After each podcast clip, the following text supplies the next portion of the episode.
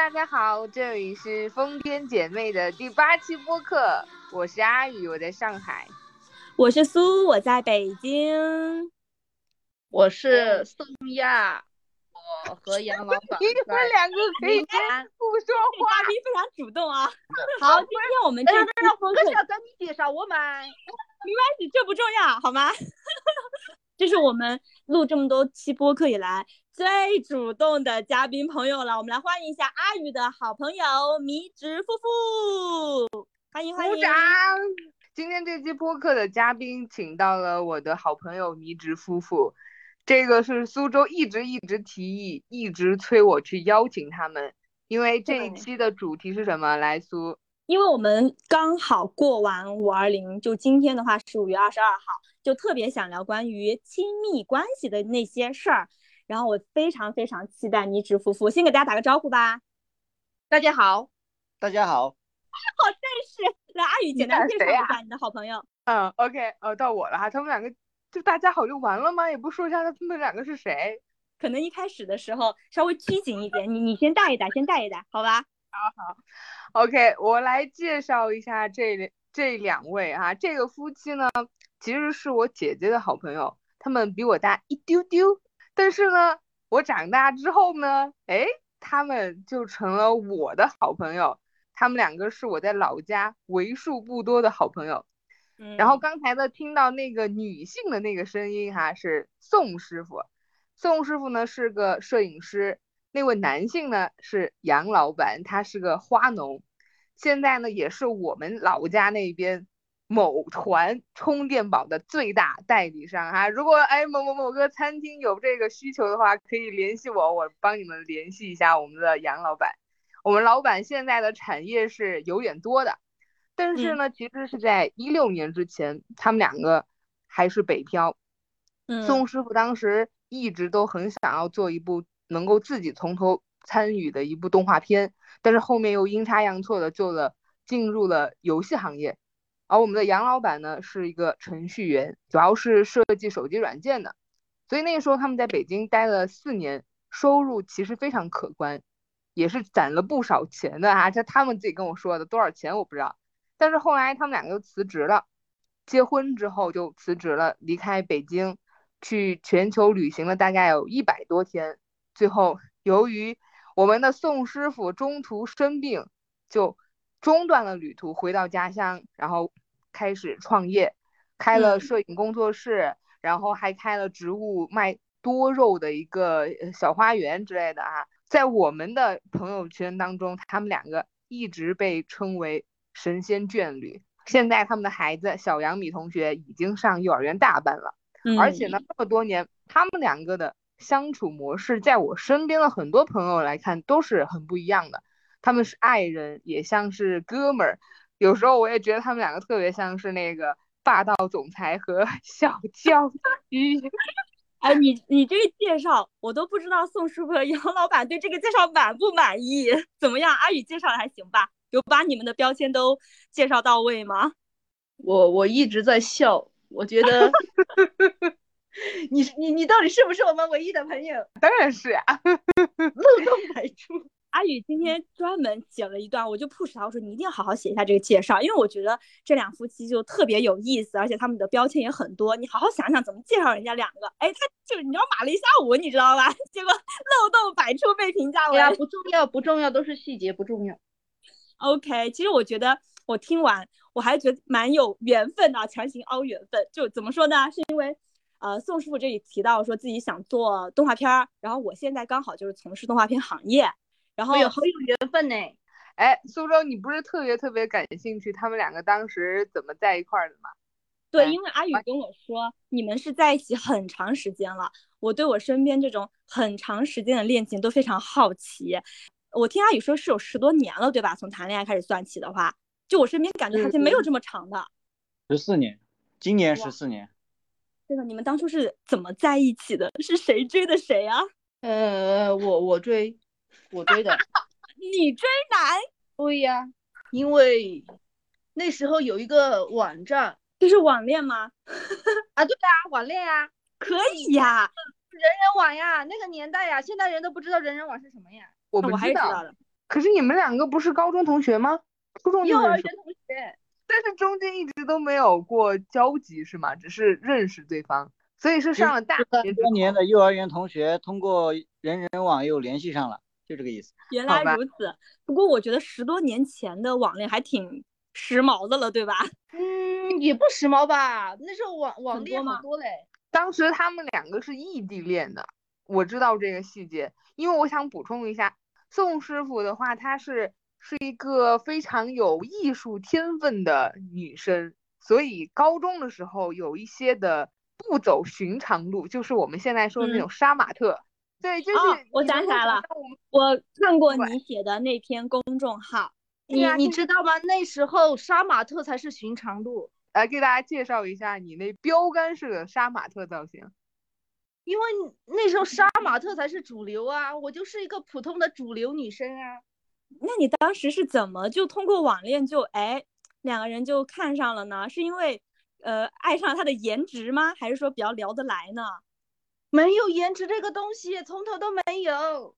没有，我跟你们说，他们两个年轻时候都是长得非常好看的。对，我们的杨老板是稍微有一些的发福了，但是以前也是非常水嫩的。然后我们的宋师傅杀马特之后是非常非常清纯的少女。你对我的形容词有误，清纯跟我没有任何关系。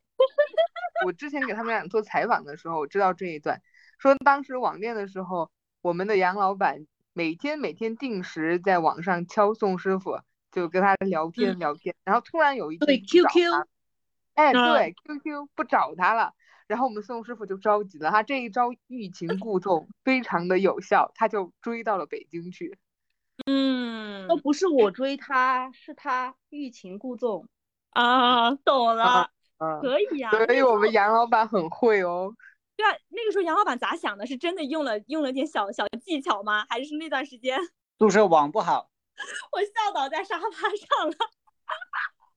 完了完了，我感觉这期节目就是他们两个随时蹦出来两个字，然后全程都是我们俩的呃呃呃呃。有一次去他同学家，就是在那个石家庄那边的同学家，然后就一直没有联系我，然后我我也不联系他，然后他以为嗯我会联系他，然后他打嗯开电以后发现一条信息都没有，他还以为出错了，就这样。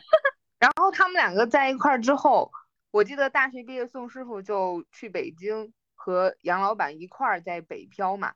当嗯时他们两个在北京生活了挺久的。一四年他们俩结婚的时候，我作为一个小朋友，我去参加他们婚礼了。我还记得有一张非常非常经典的照片，就是杨老板单膝跪地给我们的宋师傅点烟，就拍了一张非常非常造型独特的、很有趣的一张照片。我就想知道你当时结婚那个事情是谁先提出来的？嗯，恋爱时间过久，感觉不结婚进行不下去了。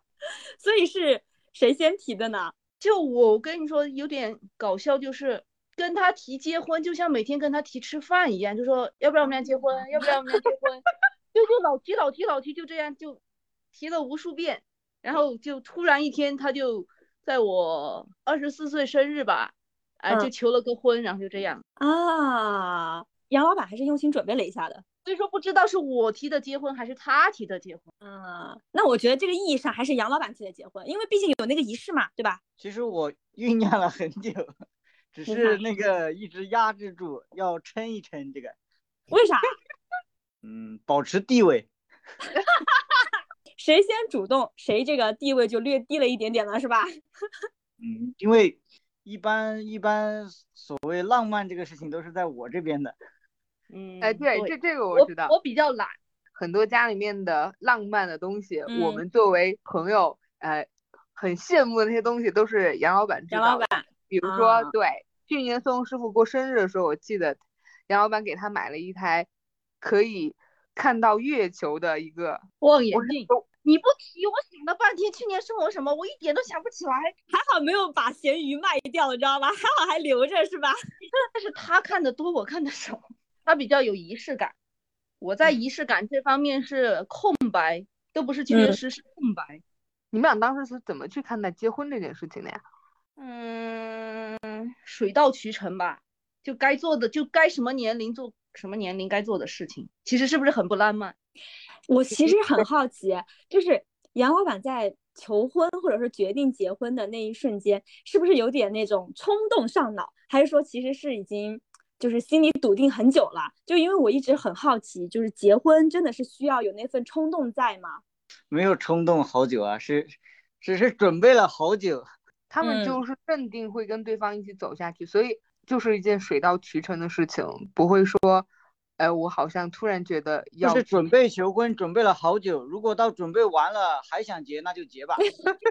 又是一个金句，对对对对，这个真是一个金句哈，大家摘抄一下。在你身边，路虽远未疲倦，伴你吻行一段天。当时你们两个结婚之前就一直都在同居状态嘛？今天苏州他特别就是想要跟你们讨论这个事情，就是觉得嗯婚前同居这个事情是不是非常有必要的？对呀、非常有必要。为什么这么说啊？因为我一直听就是说十个同居九个分，我觉得非常有必要，因为我觉得人的习惯完全是靠磨合。如果你婚前不磨合，然后你婚后再磨合，还要加上呃老人，然后如果马上又生个孩子，然后就等于是带着问题走进婚姻生活，然后就闹得鸡飞狗跳。我们很多朋友就是这样离婚的。嗯可是如果说婚前同居的话，因为没有婚姻这个约束在，会不会遇到一些问题的时候，就很容易会想到分手，而不会想到说，哎，包容包容或者互相怎么怎么样，就给他挺过去。就他会有这种区别吗？还是说你们婚前其实就一直都还挺和谐的相处的？肯定有矛盾啊。那那同居就是就是解决矛盾嘛，就是你如果不同居，这些矛盾你只能在婚姻里解决。那婚姻里解决矛盾就很危险啊！你如果是同居解决矛盾的话，分手就分手呗。或是结婚了再解决矛盾，那就是离婚呐、对吧？嗯，但我感觉我就不太适合。我觉得我不要说和男朋友同居了，我感觉我和那种特别熟悉、就特别好的闺蜜同居，我也会很烦，就总觉得自己的生活节奏和各种习惯会被打乱，你知道吗？我感觉如果是跟男朋友天天待一块儿的话，一定会有那种矛盾，然后就感觉会忍不了。结婚以后不是更忍不了吗？你要在家对呀、所以我就说我是不是不适合？真的是。只能说那不是一个合适的男朋友，而不是说不够爱，不够爱。嗯，对。当时他们两个，我记得哈，他们两个结婚之后就开始环球旅行嘛，就辞职了，去了好多好多地方。因为在我看来，旅行这件事情，我是不愿意跟别人一块儿旅行的。苏州是为数不多的能跟我一块儿去出去玩很长时间的人，因为因为这个我很包容你呀、对，就会有各种各样的摩擦在里面，所以很多人情侣什么之类的，就旅行完之后回来就就分手了手了。对对，所以你们两个旅行那一百多天，所有遇到的那些分歧跟困难是怎么去克服的呀？有没有中间说想要我不要你了，我我先走了，你自己在这儿待着吧？有没有这种想法产生的时候？有啊，好多时候啊。婚前不应该呃不不仅应该同居，还应该一起旅行，这也是考验的一个方法。主要是我比较脑残，如果他真把我丢了，我就会被卖了。没有没有刻意想要抛下的时候，但是他确实走丢了。当时还有这一趴，啊，我走丢的，我走丢了以后就在原地哭，就有个老外来问我要不要帮忙，然后我就嗷嗷大哭。那个是在什么时候来着？你去到哪的时候？在黄金海岸吧，好像是。啊、那那个时候杨老板在哪呢？杨老板他走在前面，就因为先吵架，先吵架呢，我就走在后面，我就一直低着头，我就不看他。然后呢，我就不知道他拐到哪里去了，四周一个人都没有，我就开始立在原地哭。他过了好久好久才回来找我，那老老外就在旁边，就一直问我你要不要帮忙，你到底怎么样了？然后我就我就说我迷路了，我迷路了。那如果他是在澳大利亚的话，我觉得那那个老外一一般都不会是坏人，因为他们会比较单纯啦。但是可能觉得不可思议，那么大一个人还能够原地走丢的。不是我哭，不是因为我迷路，我哭嗯是因为我吵架。那你们两个如果在生活当中遇到分歧的时候，通常又怎么解决呢？先放一放，说不定就忘了。严老板就是在整个录制过程当中，嗯，冷冷静静蹦出一句金句。哎，但是我觉得很多男生都是这样的，你们有没有觉得？就很多男生都是这样，会放一放。男生处理问题的方式跟女生就是完全不一样，因为脑回路也不一样。他们是想解决问题，我们是想得到一个妥协。对对，我们是要一个态度。对呀、我们根本不想在乎这个有没有道理，到底谁对谁错，然后他只想解决问题。女孩子是这样。那像这个杨老板说的，就呃静一静，就慢慢的就会变好。这招在你们的日常生活当中就管用吗？还只是杨嗯老板自己觉得管用，可能是我脾气比较好，然后又比较脑残，然后过两天我真的就会忘。拿捏住了。我我不是那种说什么就是呃忍一忍，我是真的会忘。就是他们脑袋里面装的东西没有那么多，因为他没有什么心思的，所以很多时候你感觉他不在意什么东西，就可能就是真的不在意，而不是假嗯装不在意的。比如说有一段时间吵架，然后嗯就就吵得特别特别凶，最后就和好。和好以后，我再回想我当时为什么要吵架，然后我怎么都想不起来为什么要吵架。一开始的原因都忘了。就当时你们两个旅行回来之后就回家创业了嘛，一直都是嗯跟父母生活在一块儿的，那多多少少会给你们两个生活状态带来了一些改变，对你们两个之间的关系也会有影响吗。相当大的影响啊！我们回家并不是想创业，只是想，但是办不成，然后一直处于一个吵架周旋的状态，要对抗爹妈，不考公务员。我发现每一个回老家的人，首先第一条就是这个路子。这个就是我感同身受的一点了，这不是当时回去的状态吗？然后对抗赢了才能想嗯创业的事情，要不然不要想。其实我们并没有规划，就是单纯的不想当公务员。因为我当时知道宋师傅她怀孕了嘛，然后在怀孕的过程中，她还考了一个高中美术的教师资格证，我记得是这样的。但是其他的那些考试，他好像没有这个。资格证也是跟爹妈周旋的其中一步。啊，感觉回去之后和爹妈都是步步为营啊。就是我我婆婆她彻底妥协了，大人已经开始觉得没意思了，就这么过吧，反正妥协了也挺好过的，然后就这么过了。因为以前吵得特别凶，哦然后我不跟我父母住，所以我妈也管不到我，但是我们跟她的爸爸妈妈住，互相彻底妥协，反而风平浪静。前期都是两个人在一块儿，后来就是有这个对方的父母在的时候，会不会对你们俩的这个亲密关系有一些影响？嗯，其实我们两个严格意义上来说没有过过二人世界，从来没有。哦是说回家以后吧？没有，在北京我们也是合租，就是我们俩的关系里面永远有一屋一大堆人，对，就是同学变成了老人，后来生孩子以后就觉得，哎呀，老人好好呀。哦，对，因为能够帮带小杨米。就因为我们之前和父母在一块儿的时候，父母常说一个概念，就是结婚一定要门当户对。你们对这个问题怎么去看？我觉得还是要门当户对的。哪一种方面的门门当户对啊？就是差不多穷。就是家庭背景差不多，对吧？收入差不多，不是不是，其实这些还好说，我我觉得嗯是那个三观，然后嗯思想。其实钱这个东西，就是你挣多挣少，小地方你觉得它能差距不会很大。对对呀、它差不到哪里去啊，阶级不会飞跃呀，所以嗯还是个思想问题。思想嗯不门当户对的话，真的没办法过日子。这种所以我觉得你们两个能够当时谈恋爱，一起说辞职啊，然后出去旅游，就可以看出你们两个的这方面的三观还是非常相对的。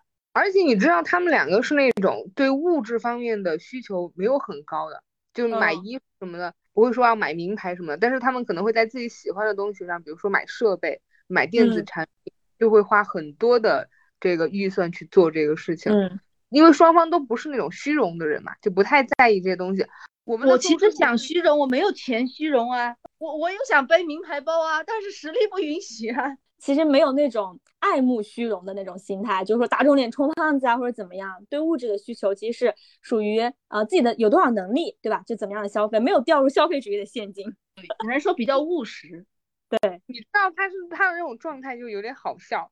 我们上一次有同学结婚的时候，他们两个也去参加了。然后当时你知道冰心啊，他们都在一块儿。嗯，因为冰心之前是有看到过我们一块儿去大理拍照、大理去玩的时候，我也看过，我也看过，嗯，对我们宋师傅，他只要在镜头面前都是非常非常的有镜头感哈，女神嗯级的超级上相。但他其实私下当中，他其实是那种不修边幅，从来不化妆，衣服裤子都是那种非常怎么舒服怎么。我这个是你自己说的哈，对，因为他觉得这些东西其实不能代表他的全部嘛。我我这一点上，我觉得就是就挺好的。嗯，但是从你的 vlog 里边展现的他都是智障啊，哪里有什么女神？你把他爬桥作为开头，哇那个视频火了，那个视频没有看过的赶紧去看小雨的那个 vlog。对，那个那个视频号叫山茶花 Janice，然后有一期就是我们一块儿去露营，露营之前我们先去实地勘测，然后当时我们的那个宋师傅就在一个寨子，傣族寨子有一个桥，有个竹桥，他就有点害怕了，不太敢过，就四脚爬着那个地方过去的，那个被我剪成了那个 vlog 的开头，真的太好笑了，大家可以去搜搜看。宋师傅记到现在呀、他跟我说他会好好剪，然后一开头就那样，我就不想看了。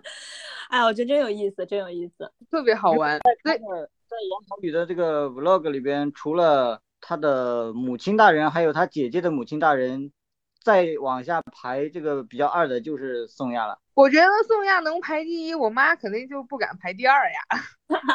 没有你，你把你的家人霍霍的已经非常出名了，你知道吗？阿宇，你有没有发现，我们聊天过程当中，他两个讲话就非常的夫妻配合，你没感觉吗？他们两个特别有默契，他们两个一断人句的方送一句式，。现实生活中就是这样的。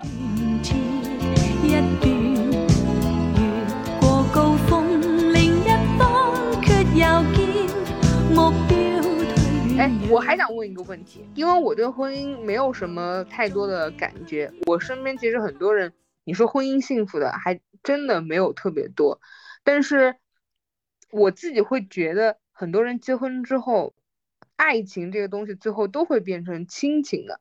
你们两个现在在在在一塊兒那么长时间，然后结婚也很多年了，还会有那种谈恋爱时候怦然心动的感觉吗？那种八拜之交的情谊，怦然心动这个就没有，完全没有。那什么时候你会突然觉得你老公哇，我老公真棒，就是我老公就 好决绝的回答，好果断，都不带思考、不带犹豫的。是不是所有的后面所有的爱情都会变成亲情啊？你们会这样觉得吗？兄弟情吧，可能是。但是我觉得能够变成兄弟情，不是仇人，已经这段婚姻其实还蛮成功的。就就是可以明目张胆的嫌弃，就嗯不不用跑跟闺蜜说坏话，就是我可以当着她的面说嫌棄她。哎，这是一种很好的状态啊。对对对对，因为我可以在你面前做我自己嘛，所以我不需要去跟别人大吐苦水，所以我觉得能够处成兄弟也是很棒的状态了。就是我身边其实这种马拉松式的恋爱或者像结婚啊这种特别长时间的，真的非常少。我特别想知道，呃，两个人的亲密关系当中保持这种新鲜感，就有没有什么技巧，或者有没有什么可以分享的？新鲜感，你觉得会有新鲜感吗？我觉得两个人时间待的特别长以后会活成一个人，嗯它不是新鲜感，也不是说什么马拉松，就是习惯。嗯就是有时候，呃，他出差，哎，好像另另外一个魂又跑到远处那种感觉。但啊你你说有有多想吗？也不想，就感觉缺了个什么东西。嗯，竟然有点感人。我们杨老板呢？没有什么新鲜感，就是互相交换一下最近变了的爱好。什么他过两天又开珍珠，然后我过两天又买酒，然后我过两天养另外一种花之类的。挺有意思的。我感觉迷失夫妇》让我看到了爱情的另一面，就是非常的质朴和纯粹。但是你你知道吗？所以說就是他们两个这种状态的前提是，首先他们两个得都是很有意思的人，嗯，他们两个生活在一块儿才会有更多有意思的事情。那如果是两个人都不愿意表达，然后也不愿意跟对方交流，甚至都不会吵架的，你说这种日子肯定也过不下去。像像他们两个能够两个人活成一个人的，那首先他们俩的灵魂应该要是相似的。活久了以后，你会觉得肠胃都是一样的。有时候真的很吓人，他会问我你想吃什么，然后我一说想吃某个东西，他就他就在那想砸手机，你知道吗？就是我已经说到他胃里面一模一样是吧？對，對但其实真的是待的时间太久了之后，有那种默契在。我说哎，我们两个好心有灵犀啊，他就会开始国骂。没有杨老板不喜欢这种心有灵犀嗎？不是杨老板，就是不太喜欢那种。嘴上不承认，身体很诚实的那种状态。对，对他们两个可能就是不会太腻歪，但是嗯就是会做一些非常非常为对方考虑的事情。你跟他们两个在一塊兒的时候，你感觉他們兩個隨時在嫌弃对方，但是你知道这是一个有爱的表现，很有就你要愛的嫌棄。對，所以我还想问，哎，因为这个问题苏州不好意思问，他让我问来着。没有没有，这个问题是阿宇自己跟我说，哎，我特别想问他们这方面的。我说，哎呀，我能不能问呀？不敢当面问我，他只敢写给我。快快快，提出你的问题。其实就是想要问你们去如何去表达自己的一个需求。这个需求的话，当然也包括了性方面的这个需求。你们两个会聊性方面的东西吗？大聊特聊啊，为什么不聊？果然是兄弟。我们是在网上看到一个，比如说比较暴露的视频，我就端着过来给他看，然后然后讨论一下哪个辣妹的身材怎么样。哎，我就觉得很好，因为其实很多人，尤其是女生哈、就不太会很主动的去表达自己性方面的一个需求，然后阿宇，你太年轻了，你不懂老阿姨的心。老老阿姨真的是随时随地都能够把这东西挂在嘴里面，但这不是都是那种多参加一下那种老阿姨的聚会，老阿姨的黄腔让你当场想挖坑埋洞。还是太单纯了，阿姨。那我们不是在聊亲密关系吗？那老阿姨当然无所谓啊。你们在一块那么长时间，就是两个人在这种呃，比如说性方面需求的时候，会不会有那种自己左手碰自己右手的感觉吗？就是没有感觉。都是一个人了，怎么不会？现在更多是精神追求了，已经繁衍的指标已经完成了。就就是真的就是左手碰右手啊！最后还是活成了家人的感觉。嗯，现在就好想谈恋爱呀、现在我现在就是追那种剧，追的我好想谈恋爱。啊，就是那种特甜的。老阿姨的心又开始跳动了。有一次我记得杨老板跟我说，就说他媳妇儿嘛，就是现在也不收拾，也不化妆，然后就是照片上跟现实的人网若两人啊。他他就突然说起来，他就这么一说，好像我跟你说我媳妇儿不在这个群里边一样。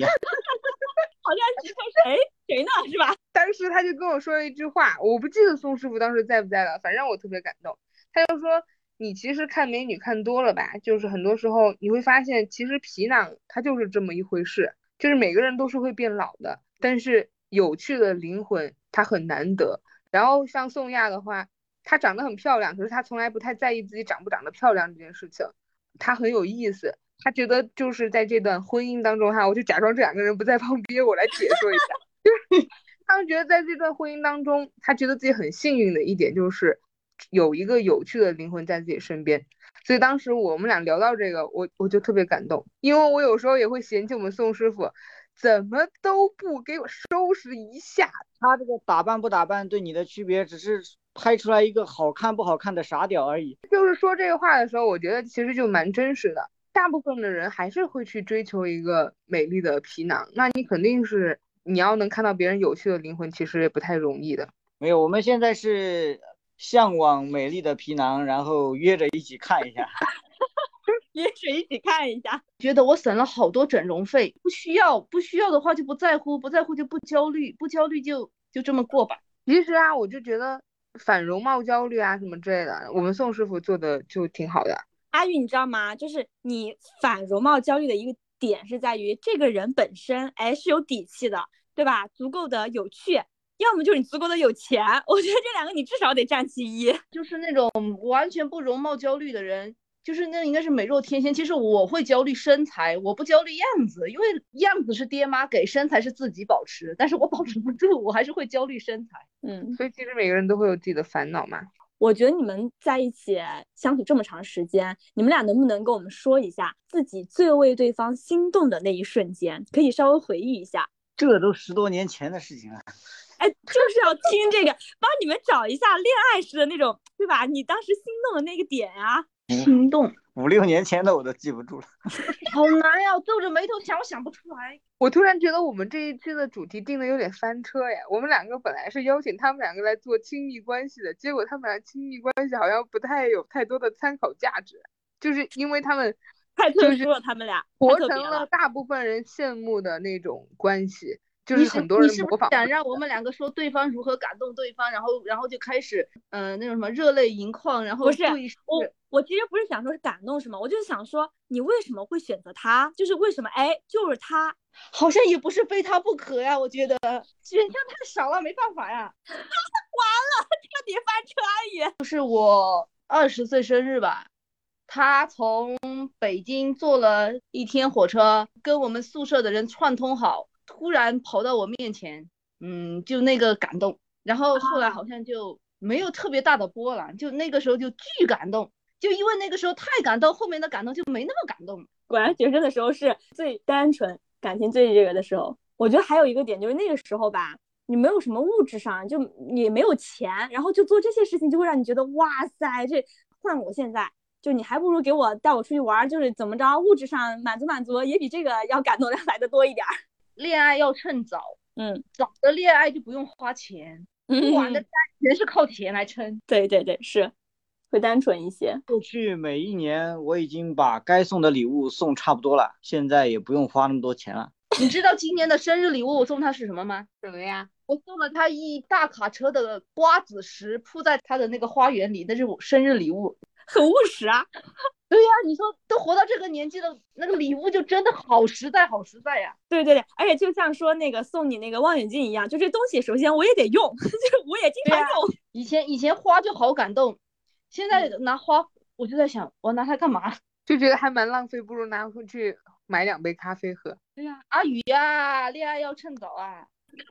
好，我们今天的这个播客的话，我觉得到这里也差不多结束了。我们的这个亲密关系是有一些的翻车，但是呢，也给我们带来很多的快乐。今天整个聊的是完全是另一个角度，还是补充了我很多，啊就是对，就是我我就在想，当时为什么杨小雨要把这个主题定在我们两个身上？他又不是不知道我们两个什么情况。没有是苏州极力推荐的，他一直想要跟你们聊天。是从阿宇的描述当中，包括他的 vlog、他的公众号当中了解到，哎，我觉得是很有意思的一对夫妇。我觉得今天聊下来，也就是很有意思的一对夫妇呀，而且给我的感觉是从另一个角度去看待婚姻吧，就是没有我们想象的那么罗曼蒂克，就是特别实际。所有的前提就是你在遇到这个人的时候，你就知道你后面发生的所有的事情，它就是自然而然发生的。但是如果你面对的现在这个人，让你有胡思乱想的各种各样的想法，那我觉得你要去刻意追求像他们两个的这种状态是不可能的。